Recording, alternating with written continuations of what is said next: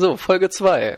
Folge 2, das ist total geil. Ähm, Folge 2 von Ja. TSL. Ich muss ja erstmal noch was zu Folge, Folge 1 sagen, Florian. Na, Ich höre mich an wie so eine bekiffte Ente. ja?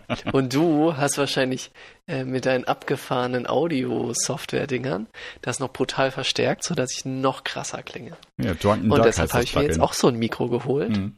Ja, genau. Deshalb habe ich jetzt auch so ein Mikro. Nicht so hardcore wie du. Aber so das billigste, was es halt gab, nicht? Und damit bin ich top-notch.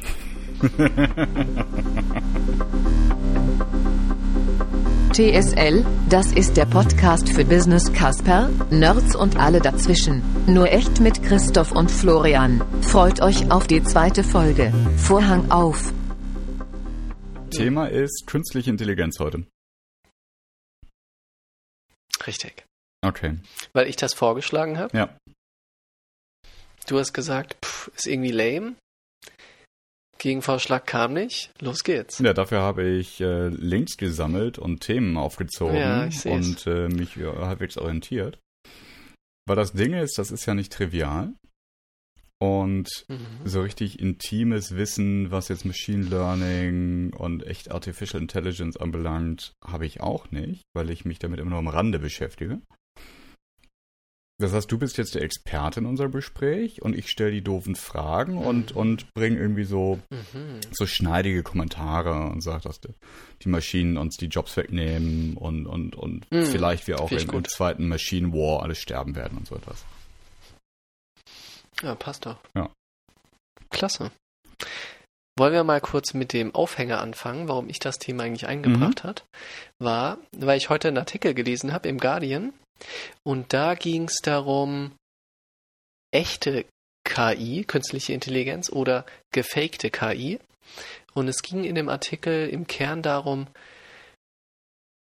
dass eine wahrscheinlich nicht gerade kleine Anzahl an Startups die behauptet, sie macht irgendwas mit künstlicher Intelligenz, am Ende vom Tag ein riesen Setup von Menschen da sitzen hat, die den eigentlichen Task machen. Mhm. Und erinnert einiges davon, sehe ich so ein bisschen reflektiert, auch von anderen Startups. Ähm, zum Beispiel, was mir da direkt einfällt, ist das Movinga-Thema. Movinga ist, ich weiß gar nicht, ob es das noch gibt oder war, das Umzugsding. dieses Umzugsunternehmen. Mhm. Genau, und die haben auch immer behauptet, sie machen sehr viel automatisiert, aber am Ende vom Tag saßen ganz viele Leute da, die das gemacht haben. Die Automatisatoren. Und genau, genau. Die Roboter. So, und was ich ganz interessant noch fand an dem Artikel, war die Frage, außer der Tatsache, dass das vielleicht irgendwie blöd ist, dass du behauptest, das läuft jetzt automatisiert über irgendeinen coolen Algorithmus, aber er ist es gar nicht, ist da auch eine ethische Frage dabei. Mhm. Wenn du zum Beispiel einen Chatbot hast, der äh, Leuten mit psychischen Problemen helfen soll und auf einmal sitzt da gar kein Chatbot, sondern da sitzt ein Mensch, der auf einmal mit dir spricht. Was heißt das dann eigentlich für dein, naja, für dein ethisches Rüberkommen am Ende vom Tag, nicht? Weil auch wohl durch Studien belegt ist, dass Menschen viel mehr preisgeben, wenn sie das Gefühl haben, da sitzt eine Maschine, Mhm. weil, weil dann einfach so ein bisschen die Scham auch weg ist, nicht? So, und jetzt sitzt aber gar keine Maschine, sondern irgendjemand in, einem, in irgendeinem Service, Callcenter und antwortet dir und du denkst, es ist eine Maschine. Nicht? Das ist ganz schön absurd, wenn ich da anhaken darf. Das, das Problem Hm. jetzt ist, dass man mit einem Menschen spricht in, in so einem, ja, eigentlich sehr, sehr intimen Seelsorge-Setting, weil man sich gewünscht hätte, es wäre ein Computer gewesen. Ja, ist so. Krass. Geht aber noch ein bisschen weiter. Es geht so grundsätzlich um die Frage, muss sich KI eigentlich als solche erkenntlich Mhm. geben? Also der umgekehrte Fall ist ja das, was ähm, ähm, Apple Google, Google Duplex. vorgestellt? Genau, genau, Ja. Google Duplex, Ja. nicht? Die Maschine, die den Anruf tätigt und äh, wie in diesem, in dieser Demo einen Friseurtermin abmacht Mhm. und sehr menschlich wirkt und Mhm. immer mal ähm und mhm einwirft, muss sie eigentlich kenntlich geben, dass sie eine Maschine ist, weil es hat sehr viel Potenzial für Missbrauch.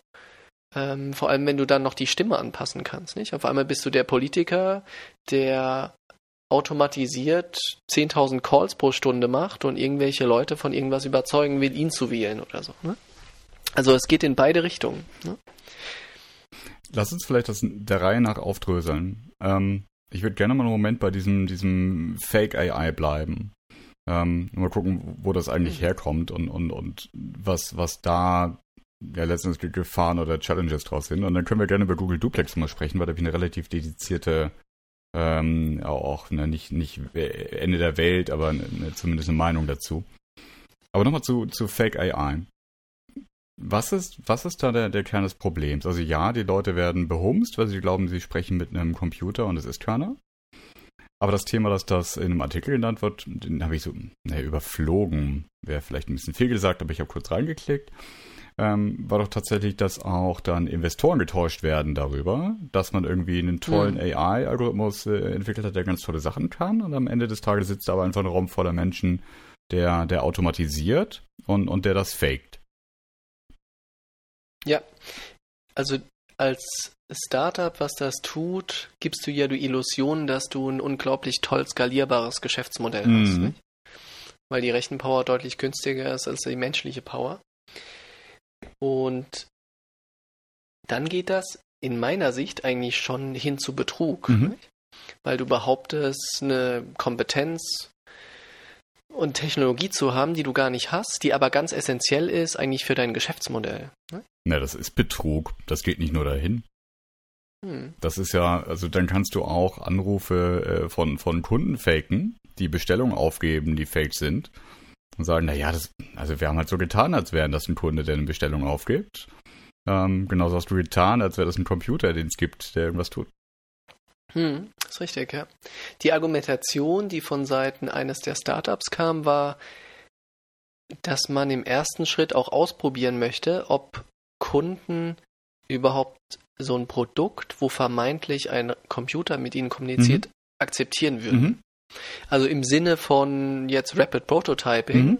lass mal einen Prototypen bauen und in dem Prototyp und dann schauen wir, wie der Markt den annimmt. Mhm. Und in dem Prototyp, hey, sorry, da ist noch nicht die coole AI drin, weil die braucht brutal viel Aufwand, das zu entwickeln. Also setzen wir einfach Menschen dahin, nicht?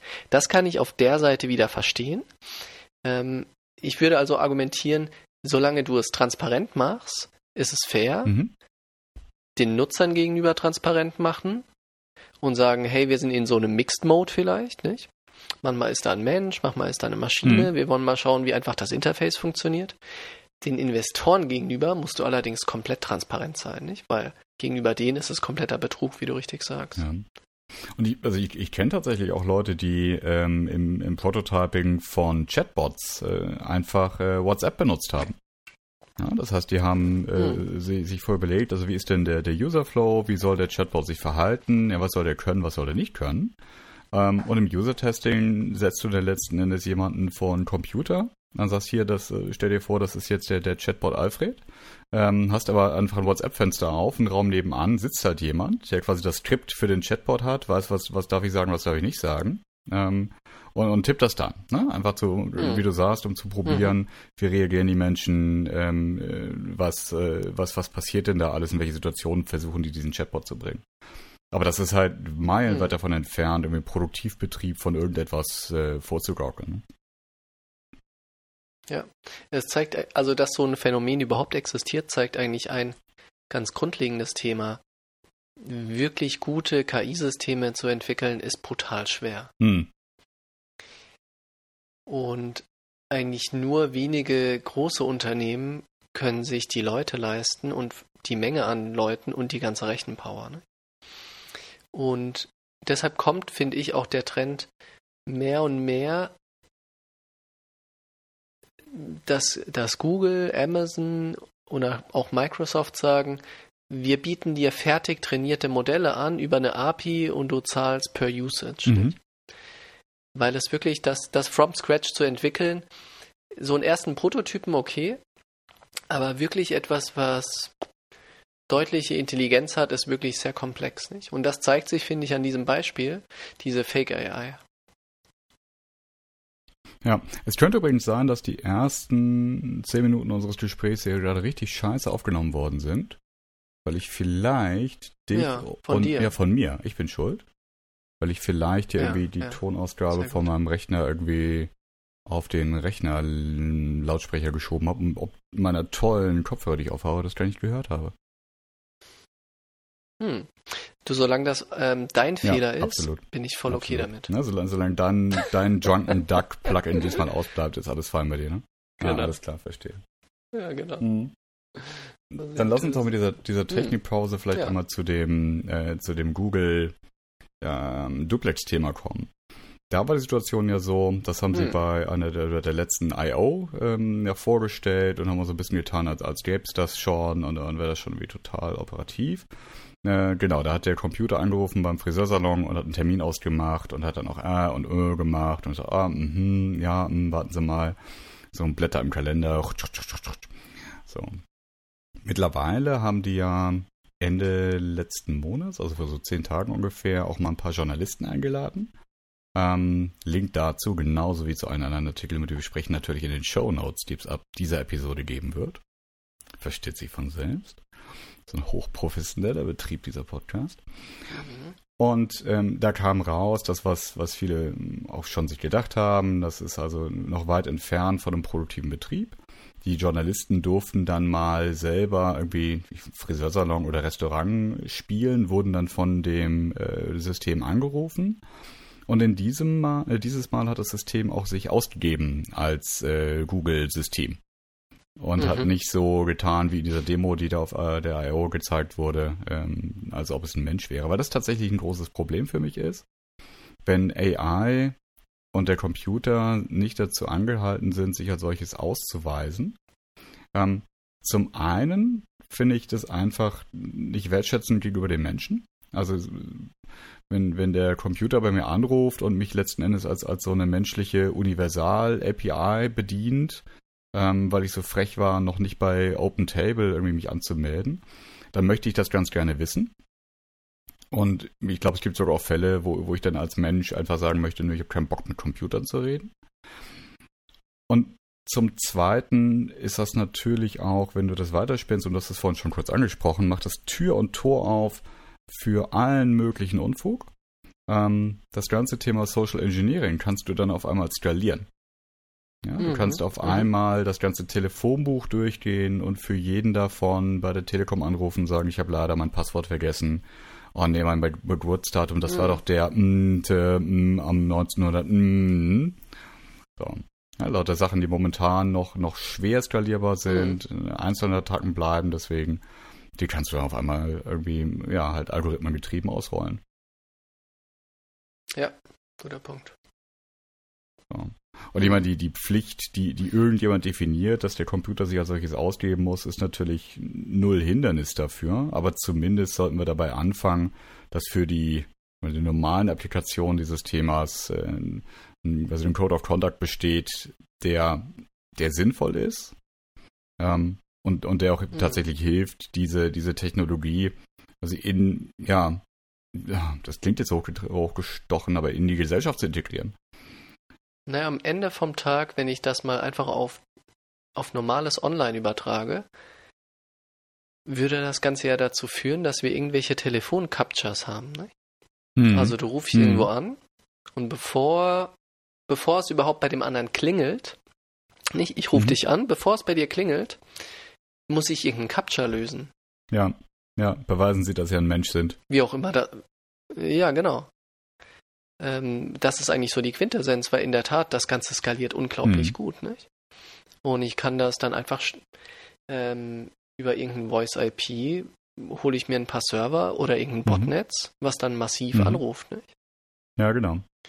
Und dagegen ist diese, diese ganze Auto-Dialing-Geschichte, die ja bei uns, glaube ich, nicht so stark ist, aber in den USA eben noch ein Riesenthema ist. Mhm. Kalter Kaffee, vollkommen belangloser Quatsch. Ja. Ja, ja, ja. Was würdest du sagen? Wenn, Wollen wir mal ein bisschen über den Background ja, sprechen? gerne. Mach uns mal schlau. Wir sind voll abgestimmt, sehr gut. Weil das ganze Thema und auch das ganze Wording ist ja relativ breit, Mhm. nicht? Es gibt so ein paar Hypewörter.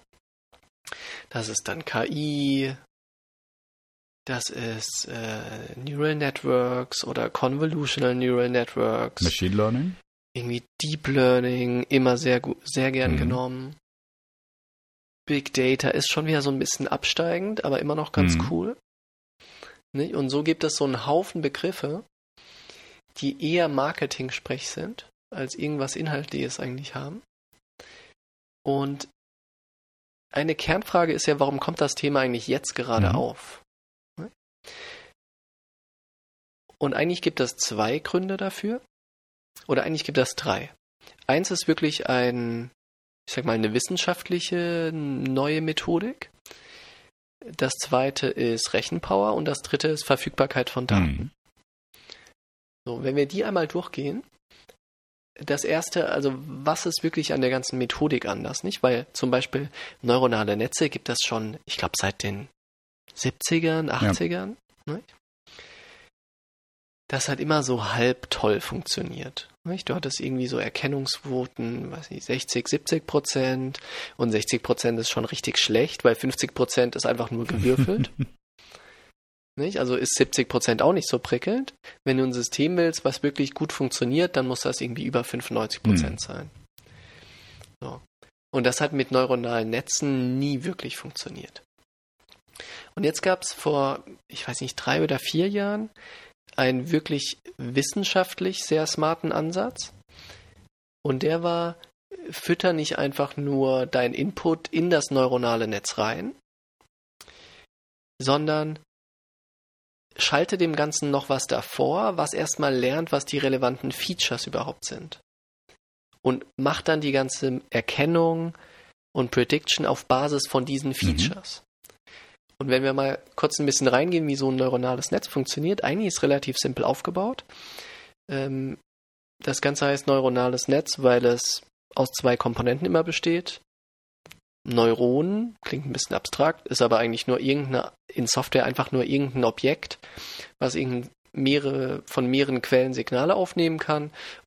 Da kommen dann Nullen und Einsen rein, das Ding entscheidet über irgendein Threshold, gebe ich eine Null oder gebe ich eine Mhm. Eins raus. Nicht? Und so ist das Ganze über mehrere Ebenen verschaltet und sieht aus wie so ein großer Graph. So. Und bisher war dann die Logik, wenn du zum Beispiel sagst, lass mal Katzenbilder erkennen, du fütterst jeden einzelnen Pixel von diesem Bild an eins von den Input-Neuronen. Die verschalten sich dann zu mehreren so versteckten, zwischengeschalteten Ebenen. Und am Ende hast du ein Output-Neuron, was zum Beispiel einfach nur eins sein kann, was sagt, mit welcher Wahrscheinlichkeit ist da jetzt eine Katze Mhm. drauf. So, und dieses Grundbild hat immer nur so halb gut funktioniert. Und was dann eben dazu kam, war, dass man ganz vorne gesagt hat, lass dort ein, und das ist dieser Convolutional-Teil, lass dort ein Filtersystem davor schalten, was nicht direkt die einzelnen, die einzelnen Bildpunkte in das Netzwerk ähm, rein injiziert, sondern wo wir vorne noch eine Ebene haben, die über Filter lernt, was die relevanten Features sind und dann diese Features reinfüttert. Features sind dann Kanten zum Beispiel, Mhm. nicht? Du hast eine Kante, das erkennt das Ding, auf der nächsten Ebene erkennt das, okay, das muss das Ohr einer Katze sein, die nächste Ebene führt das zusammen und sagt, okay, jetzt haben wir Ohren und Augen, das scheint wohl eine Katze zu sein. Und das ist eigentlich so dieser erste Punkt wissenschaftlich. Ne? Was hat sich da wirklich getan? Ähm, das zweite ist relativ simpel Rechenpower. Um die ganzen Dinge, wenn du wirklich ein sehr großes Netz hast, und da reden wir dann von mehreren hunderttausend solchen Neuronen, brauchst du richtig Power, um das ganze Ding durchzurechnen. Und das dritte ist eigentlich Verfügbarkeit von Daten. Nicht?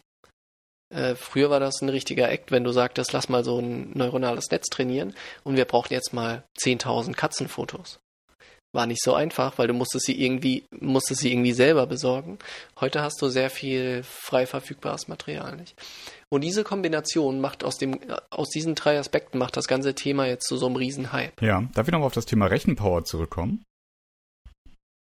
Ähm, Hm. Ich beschäftige mich zurzeit unter anderem mit, mit dem Thema Edge Computing, das heißt wie Verlagerung von Rechenpower aus, aus zentralen Cloud-Diensten näher an, an, an Geräte, an, an die Infrastruktur vor Ort. Und im Zuge dessen kommt ganz oft auf, boah, total toll. Äh, wir haben jetzt äh, GPUs, ähm, die wir auch quasi in, in Server-Racks äh, von Nvidia und Konsorten da irgendwie reinschieben und können auf einmal also auch GPU-Power zur Verfügung stellen.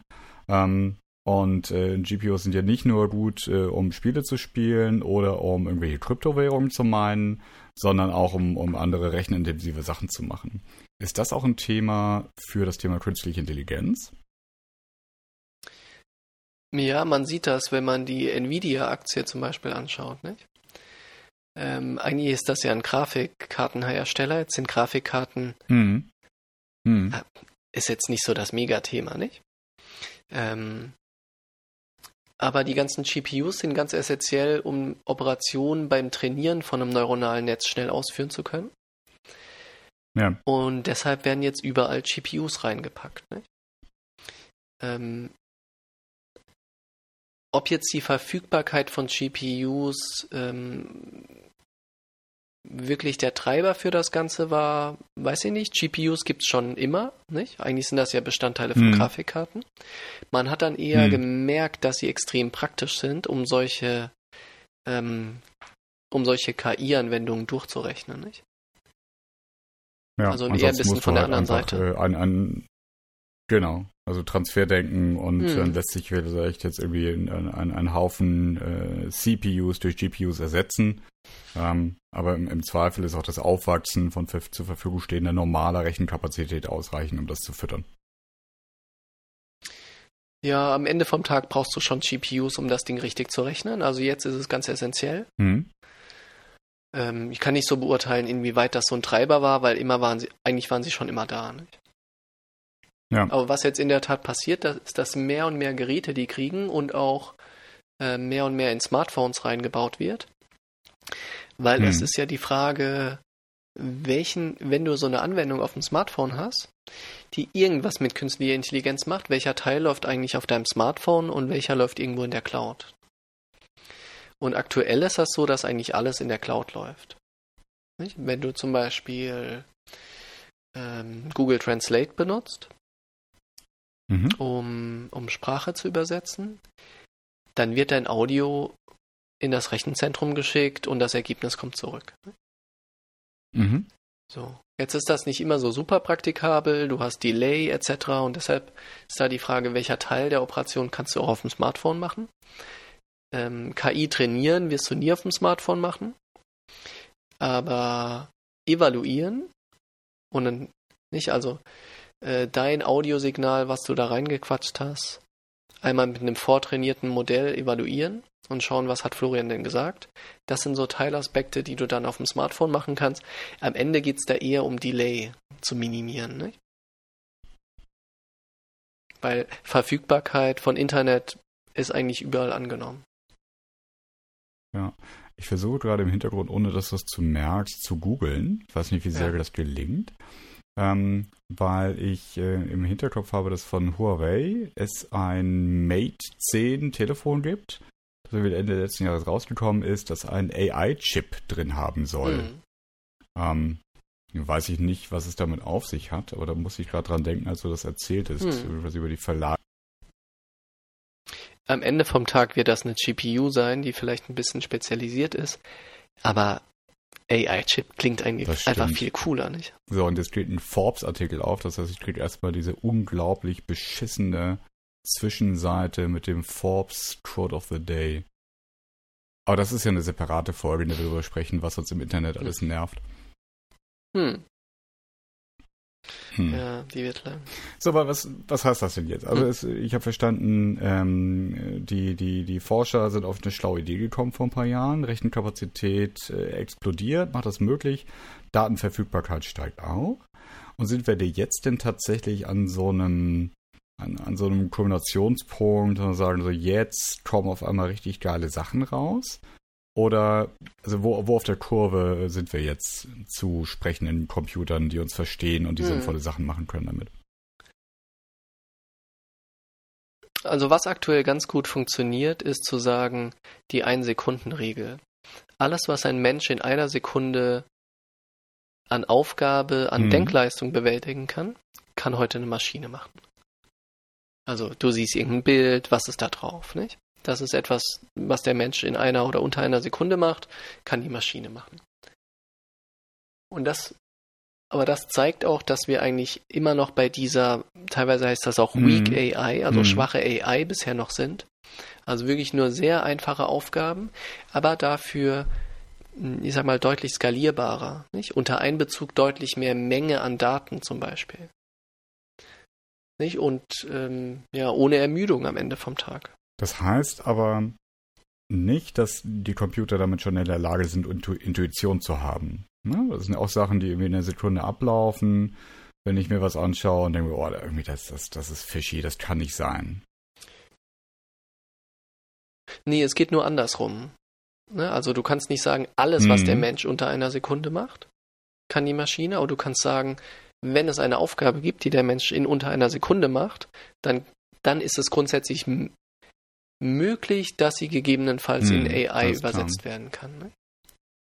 Und was ist denn jetzt die nächste Entwicklung? Also was, was wird jetzt als nächstes passieren? Geht dann der nächste Schritt dazu, dass man Sachen, die Menschen in zwei Sekunden machen können, in AI umsetzen kann?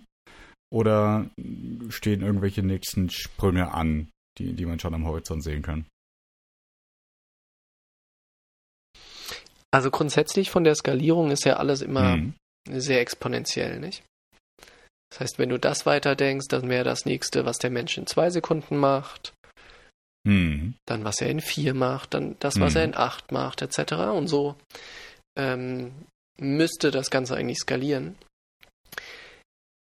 Wenn man sich jetzt anschaut, wie zum Beispiel so ein selbstfahrendes Auto funktioniert, erklärt sich das, glaube ich, ganz gut. Weil es gibt zwei grundlegende Modelle, so eine AI aufzubauen. Hm. Eins nennt sich Ende zu Ende und das andere ist mh, viele Maschinen und jeder hat seinen Zweck. nicht? Ende zu Ende heißt wirklich am Beispiel von so einem selbstfahrenden Auto. Du hast ein großes Netz, du speist vorne alle Informationen aller Sensoren ein und ganz hinten am Netz kommt einfach raus, fahr links, Mhm. fahr rechts, Bremse, gib Gas. Mhm. Das ist End-to-End. Funktioniert nicht so wirklich gut. Und was aktuell, wenn man zum Beispiel selbstfahrende Autos sich anschaut, dann sind die alle aufgebaut, viele einzelne Ja. Maschinen und jeder hat ihren Zweck. Nicht? Du hast eine Maschine, ähm, die erkennt, fährst du eigentlich sauber in der Spur nicht? oder driftest du langsam ab. Du hast eine Maschine, die erkennt, sind irgendwo Menschen oder andere Autos vor mir. Nicht? Und so hast du für jeden Zweck so eine eigene Maschine. Und am Ende brauchst du wieder irgendeine Logik, die das Ganze zusammenbringt und in, Hm. in Aktionen umwandelt.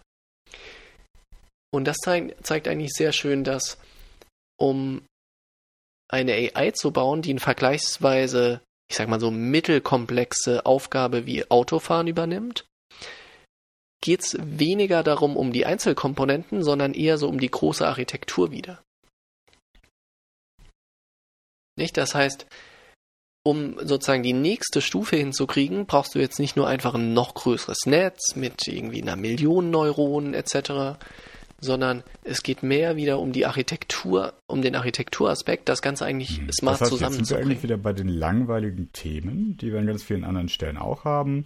Es gibt die Insellösungen, Genau. die für sich irgendwie eine tolle Aufgabe übernehmen. Keine Ahnung, im Auto gibt es ein tollen, tolles LiDAR-System, das alles ausleuchtet. Es gibt irgendwie eine tolle Datenübermittlung, es gibt eine tolle Auswirkungen der, der Reifensensoren, whatever. Ähm, und jetzt brauchst du jemanden, der die verschiedenen Systeme versteht, der dafür sorgt, dass die miteinander sprechen können. Äh, am besten auch in Echtzeit äh, so priorisiert, dass der, der am lautesten schreit oder der, der den Unfall vermeiden kann, in dem Moment auch zur Sprache kommt, etc. Genau, ja. Hm. Die Alternative wäre wirklich Simulation menschliches Gehirn. Hm. Dafür brauchst du aber so viel mehr Größenordnung an Speicher, an Rechenkapazität etc., dass das, ich sag mal, in so mittelfristig relativ aussichtslos ist.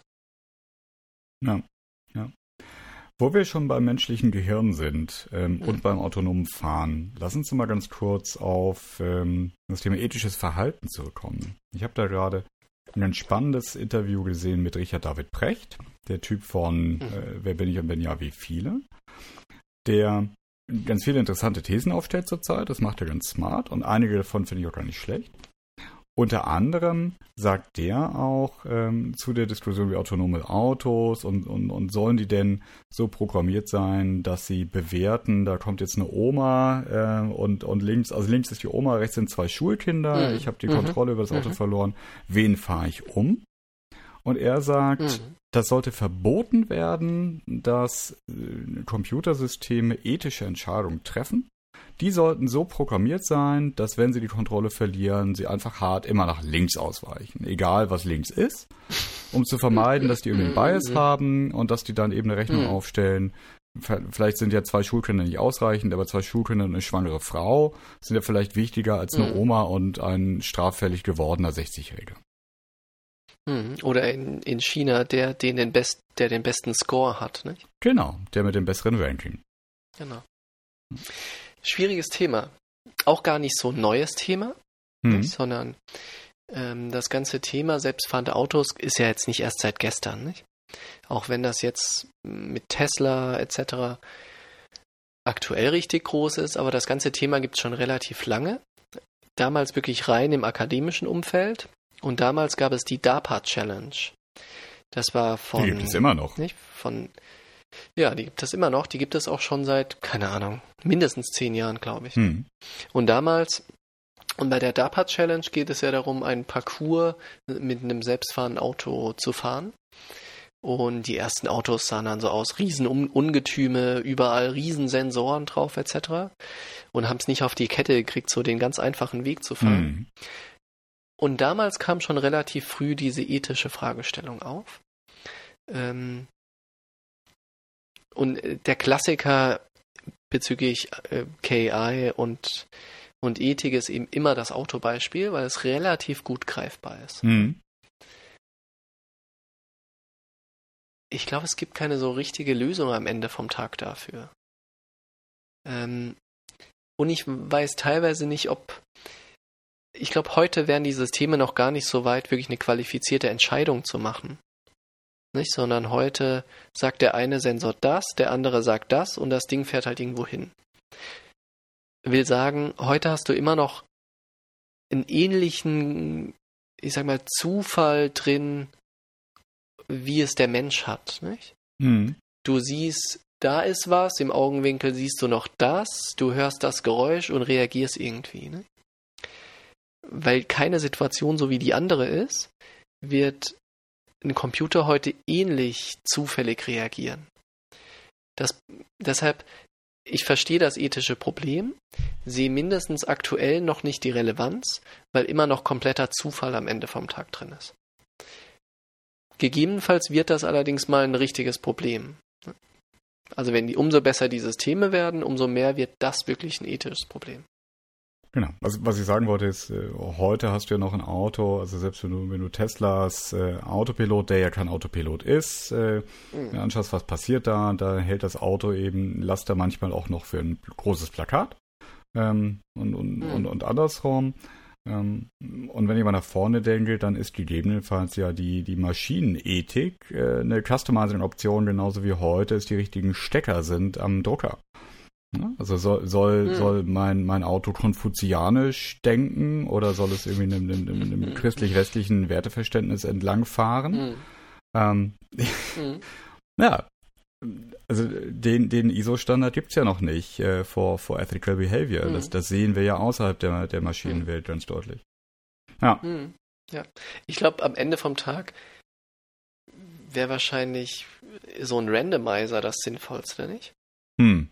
Also, dass du sagst, der Sensor sagt das, der das, die Maschine ist der Meinung, es wird Tote geben. Und dann kommt der Randomizer. Und dann würfelt die rein. Maschine. Ja. Ja, ich glaube, das kriegen wir jetzt auch, Auch in diesem ethisch. Podcast nicht gelöst. Ähm, und, und da kommen ja noch ganz viele spannende Fragen, zu, zu denen ich mangels juristischer Ausbildung nicht sprechfähig bin. Ne? Also wer, wer ist denn dann schuld? Mhm. Wer hat denn dann tatsächlich jemand Ja. umgefahren, wenn ich drin sitze und geschlafen habe? Macht das einen Unterschied, ob ich dabei betrunken war im Schlaf, ja oder nein? Mhm. Ähm, kann dann meine fünfjährige Tochter das Auto eigentlich auch fahren, weil sie genauso viel tut wie ich, wenn ich äh, schlafend äh, Mhm. im, im Auto bin? Naja, wir werden sehen. Wenn unser äh, großartiger Podcast mal entsprechende Reichweite hat, können wir mal jemanden einladen von juristischem Sachverstand, der uns dazu beantworten Der Ahnung kann. hat. Der Ahnung hat. Ja, finde ich gut. Das wäre vielleicht grundsätzlich eine Option für die Themen, die wir besprechen, aber man muss ja realistisch bleiben. Hm. Hm. Ja. Ja. Ja. Ähm, Hm. Ich habe noch eins. Ähm, das ist jetzt nicht ganz so dieses Wen fahren wir um Ethik-Thema, hat aber auch was mit gesellschaftlichen Implikationen zu tun. Nämlich die, diesem Generalvorwurf, den, den sich solche Sachen ja immer unterwerfen äh, oder vorwerfen lassen müssen, ist jetzt, jetzt werden, jetzt werden alle Jobs abgeschafft. Ja, also so, so, hm. so, so, sowieso schon durch, äh, durch den Computer und durch die Roboter. Und jetzt werden die Scheißsysteme auch noch schlau das heißt, jetzt geht ja das, das Jobsterben noch viel schneller. Jetzt gibt es bald mhm. keine Taxifahrer mehr, weil die Dinger machen das selber. Es gibt bald keine Trucker mehr, weil die Dinger machen das selber. Es gibt bald auch keine ähm, Bankkaufleute mehr, äh, weil ich automatisch ausgerechnet bekomme, was das Beste mhm. für mich ist und so weiter und so fort. Mhm. Und ich, ich persönlich komme komm nicht ohnehin, das erstmal gar nicht schlimm zu finden. Das geht aber nur so lange gut, solange man nicht, nicht darüber nachdenkt, dass das ja tatsächliche Folgen hat, weil wahrscheinlich genauso wie mit vielen anderen technischen ähm, Errungenschaften, Innovationen, die Entwicklung der Technik schneller geht als die Entwicklung und die Anpassung der, der Gesellschaft, der, der Menschen ringsherum. Mhm. Und wenn wir es jetzt von, von exponentiellem Wachstum haben, dann wird das wahrscheinlich so schnell gehen, irgendwann, wenn, wenn der Punkt erreicht ist, ähm, dass wir gar nicht uns umgucken können und dann sitzen auf einmal Zehntausende von Taxifahrern auf der Straße. Hm. So, was dann? Ja. Ich habe so zwei Gedanken dazu immer. Hm. Der erste ist, dass jede Generation, habe ich das Gefühl oder behaupte ich, der Meinung ist, jetzt gerade aktuell ist es ganz besonders. Mhm. Jetzt ist gerade alles ganz anders, wie es sonst immer war. Und es verändert sich alles ganz schnell. Das war früher nicht so. Mhm. Und die ganzen Gegebenheiten sind jetzt irgendwie total anders. Ne? So beispielsweise könnte man ja jetzt sagen, AI ist genauso wie als vor, schieß mich tot, 20, 30 Jahren PCs wirklich äh, in die breite Masse kam. Du könntest sagen, ist es genauso wie damals die Dampfmaschine. Hm. Und trotzdem ist jeder ja so grundsätzlich der Meinung, aktuell ist es wirklich extrem. Ne? Betrifft irgendwie technologische Entwicklung, politische Spannung, äh, Finanzmärkte. Nicht? Jeder ist der Meinung, jetzt gerade ist es wirklich, so war es noch nie. Mhm. Und das Spannende daran finde ich immer, wie es eigentlich sonst immer war, weiß eigentlich keiner von uns. Nicht? Weil wir leben ja alle nur jetzt in dieser Generation. Und wenn man mal ein paar Leute aus der Vergangenheit fragen würde, zum Beispiel Leute, die vielleicht einen Weltkrieg miterlebt haben, und, und du sagst dem, ey, aktuell ist es wirklich krass, nicht? So politisch und so, puh, ist schon echt heftig. Mhm. Dann wird der dir wahrscheinlich sagen, Alter, ich glaube, ich lach mich tot, nicht? Ihr habt's wirklich, bei uns war es krass, nicht? Auch bei euch? Nee. Und das ist so der eine Gedanke, den ich immer dazu habe, will sagen, ja, das Ganze ist eine Veränderung. Ich glaube, sie ist vergleichbar mit jeder anderen Veränderung, die in der Geschichte auch da war. Und das zweite ist, ja, was passiert dann? Es wird manche Berufsbilder nicht mehr geben. Genauso wie das in der Vergangenheit aber auch immer war, nicht? Ein schönes Beispiel finde ich den Doorknocker. Kennst du den Job des Doorknockers? Nee. Wie sind die Leute früher zu irgendeiner Uhrzeit aufgestanden, als es noch keinen Wecker gab, als noch keine Uhren gab? Da gab es den Doorknocker. Aha. Hm. Also er rumgerannt und, ist und gesagt hat, so, es ist jetzt äh, 7 Uhr. Äh, und den Doorknocker hast du beauftragt. Genau. Den Doorknocker hast du beauftragt, dich um die und die Uhrzeit zu wecken. Und der hatte so eine lange, ja, so eine lange, so einen langen Stab mit mhm. so einem kleinen Nocker vorne dran damit er auch ins erste und zweite UG nocken konnte und hat dann einfach um die Uhrzeit mal an dein Fenster genockt, um dich zu wecken. So. Job gibt's nicht mehr. Mindestens ich kenne keinen professionellen Doorknocker. Ist aber auch irgendwie in Ordnung und keiner sagt, ah, das war schade. irgendwie schade, nicht? Den Doorknocker. Hm. Ja. Das war ein, das war ein richtig guter. Ne? So. Und genauso ändern sich halt Berufsbilder. Und um das mit meinem mit dem ersten Aspekt zusammenzubringen, ich glaube, es ist ein Umschwung wie jeder andere und wie es auch immer wieder welche in der Geschichte gibt. Ich glaube nicht, dass es jetzt bei uns gerade besonders krass gerade ist. Mhm. Und ja, verschiedene Berufsbilder werden verschwinden. Aber soviel ich weiß, hat sowas noch nie einen größeren Einfluss auf Arbeitslosigkeit gehabt, technologischer Fortschritt. Sondern ja, es entstehen neue Jobs. Mhm. Hm. Siehst du es anders? Das, das erste Argument, das ja letzten Endes ist, also jeder krankt daran, dass er keine Perspektive tatsächlich äh, hat, außer seiner eigenen, das heißt nur aus, aus, aus seinem eigenen Erleben, seiner eigenen Zeit heraus bewerten kann, was passiert. Das ist so natürlich fast unumstößlich.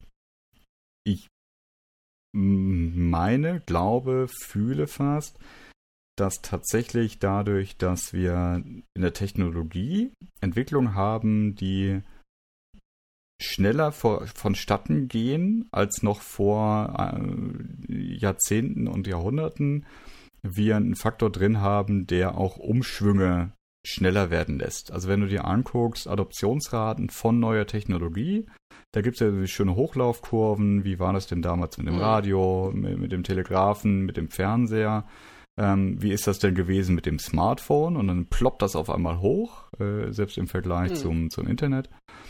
Ähm, und vielleicht wird es noch viel krasser sein mit dem selbstfahrenden Auto.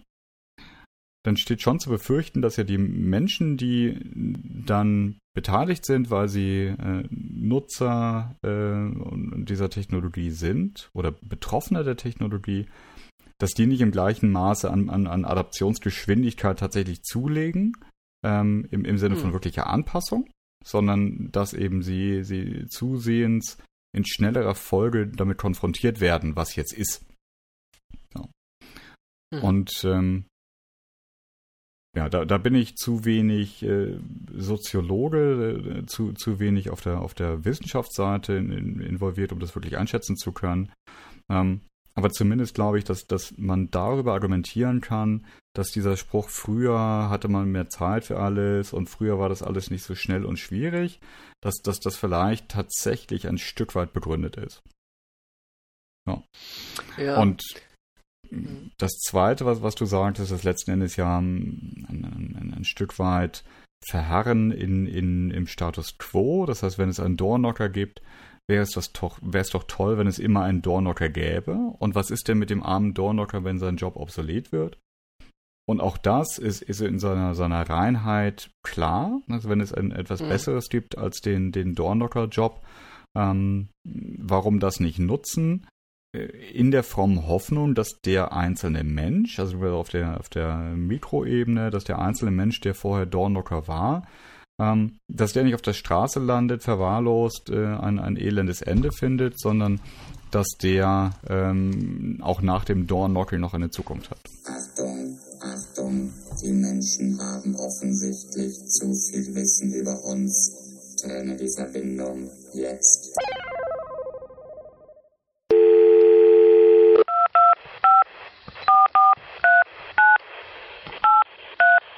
Finde das ganz interessant, dass dein äh, AI-Chip in deinem Telefon offensichtlich dann die Verbindung kappt, äh, wenn wir unser gesamtes Wissen zum Thema AI im Podcast erschöpft haben. Das konnte jetzt kein Zufall, Zufall? Zufall sein. Hm.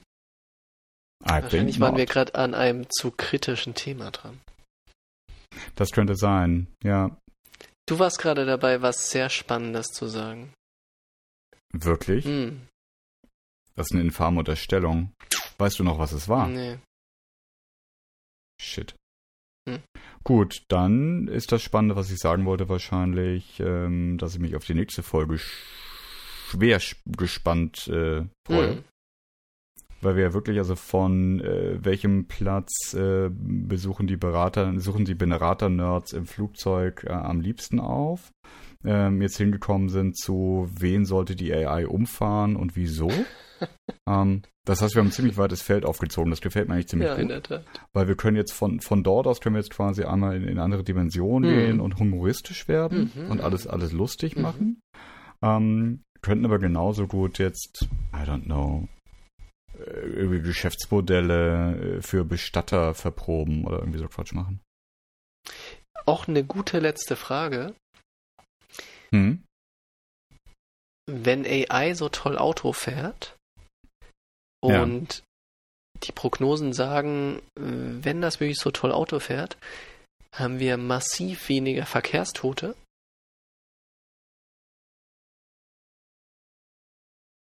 Was passiert dann eigentlich mit so Themen wie Organspende? Also hm. hast, hast du auf einmal viel weniger Spender, weil jetzt die AI so toll auf uns acht gibt und niemand mehr außer seinem natürlichen Tod stirbt? Ja, der Analyst in mir hat jetzt das dringende Bedürfnis, äh, Todesursachen, äh, Häufigkeiten zu analysieren ähm, und rauszufinden. Und, und das, das Ethikboard einmal anzurufen, ne? Nee, da bin ich noch lange nicht. Und dann will ich erstmal wissen von den Verkehrstoten, wie viele Organe mhm. denn tatsächlich äh, noch äh, verarbeitbar sind. Gute Frage. Ähm, weil Ver Verkehrsunfallstod ist ja normalerweise ein relativ matschiger Tod. Ja. So, und dann bleiben vielleicht noch irgendwie äh, Augenhornhäute übrig, aber dass du jetzt irgendwie, ne, also weißt was ich hm. meine. Hm. Motorradfahrer kann man sowieso ausschließen aus dem ganzen Thema. Ähm, ja. Also ich würde be behaupten, Schrägstrich befürchten, dass das tatsächlich gar keine große Gefahr ist. Ich dachte jetzt tatsächlich, du fängst an, von den Fußgängern zu sprechen. Hm. Ähm, und das wäre tatsächlich nur ein, spann ein spannendes Thema. Ähm, da habe ich ein, zwei Artikel dazu gelesen, das ist aber zu lange her, dass ich die gut rezitieren könnte. Denn das automatisch selbstfahrende Auto als Verkehrsteilnehmer nicht nur mit Fahrrädern, anderen Autos und Motorrädern, sondern eben auch gegenüber den Fußgängern ist, ist ein sauspannendes Thema. Weil ja zum Beispiel die Frage im Raum steht, ähm, lassen die einen noch über die Straße? Ja, also mhm. wie, wie sind, sind selbstfahrende Autos äh, quasi gute Mitglieder der Community? Mhm. Ähm, auf der Autobahn ist das alles gar kein Thema, aber was ist denn, ähm, was ist denn mit dem Neubaugebiet? Ja, also mhm. wie, wie schlängelt sich so ein Auto durchs Neubaugebiet? Ähm, wie verändert sich auch äh, das Verhalten ähm, der Menschen, wenn auf der Straße sie wissen, dass da letztendlich Roboter unterwegs sind mhm. ähm, und eben nicht mehr der Herr Meier, der da hinten in Haus Nummer 27 fährt, weil er da wohnt. Ja. Kann so in zwei, ja. in zwei Richtungen umschlagen. Ne? Entweder das Ding funktioniert so toll, dass ich einfach über die Straße gehe, ohne hinzuschauen, weil ich weiß, ja. der Roboter wird es schon richten eh nicht, um. nicht, Und auf einmal kommt da so ein Mensch, so ein Verrückter, der noch Auto fährt. Ja, ja. Ah, interessant. Was war die zweite Richtung? Äh, die zweite Richtung war, dass alle sagen, das Ding optimiert ja eigentlich oder ist darauf ausgerichtet, die Person, die es befördert, so schnell wie möglich an irgendeinen Ort zu bringen also reine mhm. Optimierung der Fahrstrecke. Und mhm. wird deshalb so wenig Rücksicht auf mich möglich nehmen, weil ich stehe dem Optimierungsziel im Weg. Hm. Das heißt, im Zweifel fährt mich das Auto zwar nicht um, äh, fährt aber im Abstand von 10 cm mit 50 km/h an mich vorbei, weil es weiß ja, es tut mir genau. nichts. Ja. Ähm, richtet aber bei mir und vor allem bei meinem kleinen Kind, äh, das Fußballspielenderweise auf der Straße unterwegs war, großen traumatischen psychischen Schaden an möglich oder wir gewöhnen uns einfach daran und denken, da ist jetzt wieder so ein Auto an mir knapp vorbeigefahren. Was soll's? Da sind wir wieder Punkt Nummer genau. eins. Dann kommt irgendwann so ein Idiot von Mensch und holzt mich um. Genau. Und dann sagen alle, so ein irrer Typ, der ist selber Auto gefahren. Ja. Hm. Und das sollte vielleicht auch verboten werden. Ja. Genauso genau. wie ja äh, selbst ein Auto zu besitzen gegebenenfalls dort verboten werden sollte, weil das verpestet die Umwelt. Ähm, und es ist eine für die Gesellschaft nicht tragbare Minderauslastung der zur Verfügung stehenden Kapazität. Das heißt, es nimmt zu viel Platz weg. Ähm, die Effizienz ist, ist total für den Arsch, auch wenn man den Einsatz der Produktionsmittel sich anbelangt, die Ö anschaut, die Ökobilanz der Produktion dieses Autos. Und wenn ein Wagen nicht äh, mit einer Auslastungsquote von mindestens, keine Ahnung, 80 Prozent genutzt wird, dann darf er nicht sein. Und die kriegst du natürlich nur hin, wenn du das Ding irgendwie ein Sharing-Modell gibst und, und, und es der Community oder dem Staat gehört, nicht aber der Privatperson. Dann haben wir doch schon unser nächstes Thema, Sharing Economy. Yes! Alles klar. Dann sharen wir uns nächstes Mal ähm, wieder eine Skype-Leitung. Es war mir ein Vergnügen, lieber Christoph. Einen schönen Abend. Bis dann. Tschüss. Ciao, ciao.